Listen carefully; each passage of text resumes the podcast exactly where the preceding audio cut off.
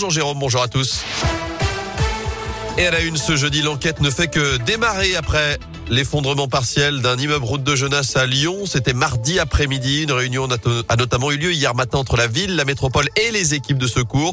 Une procédure de mise en sécurité d'urgence va être ouverte avec la nomination d'un expert judiciaire. Un arrêté de mise en sécurité d'urgence pourrait être pris en cas d'existence d'un danger grave et imminent, précise la métropole. Pour rappel, cet immeuble s'était écroulé partiellement mardi, faisant deux blessés légers, dont une femme enceinte. Dans l'actu également, pas de pays sans paysans. C'est le mot d'ordre des agriculteurs mobilisés depuis hier pour bloquer deux centrales d'achat de la grande distribution. L'une de Carrefour à Saint-Vulbas dans l'Ain, l'autre de Leclerc à Isère dans l'Allier. Objectif pesé sur les négociations commerciales annuelles qui se poursuivent entre les industriels et la grande distribution. Les manifestants réclament notamment l'application de la loi Egalim 2 qui cadre en partie ces négociations sur les prix. Il pourrait d'ailleurs être renforcé par des agriculteurs d'autres départements dès aujourd'hui pour rester plusieurs jours sur place.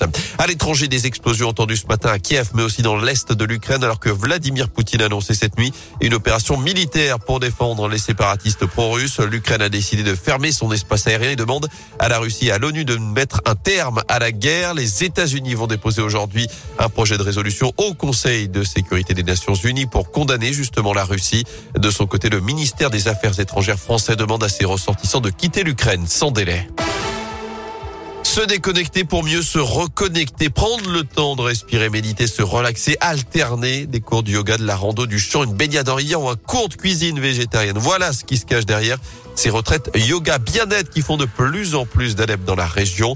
Durant des courts séjours proposés notamment dans le Beaujolais, le Vercors ou les Alpes, les participants tentent d'apaiser leur esprit tout en s'exerçant en plein cœur de la nature. Alors pourquoi un tel engouement? Aujourd'hui, la crise sanitaire a évidemment joué selon Johanna, professeur à Lyon, plus connu le nom de Joy Yoga. Je pense que les gens ont vraiment besoin de revenir à des choses plus simples et de vraiment déconnecter. Les gens se disent euh, j'ai envie de coûter avec tout ça, même si c'est que deux jours je vais recharger la batterie en fait. On est euh, vraiment dans un environnement différent, le plus possible dans la nature et dans le calme.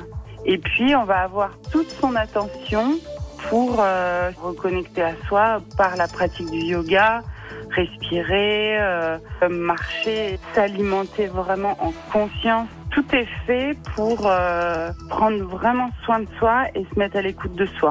Et vous retrouvez plus d'infos sur ces retraites yoga sur radioscoop.com.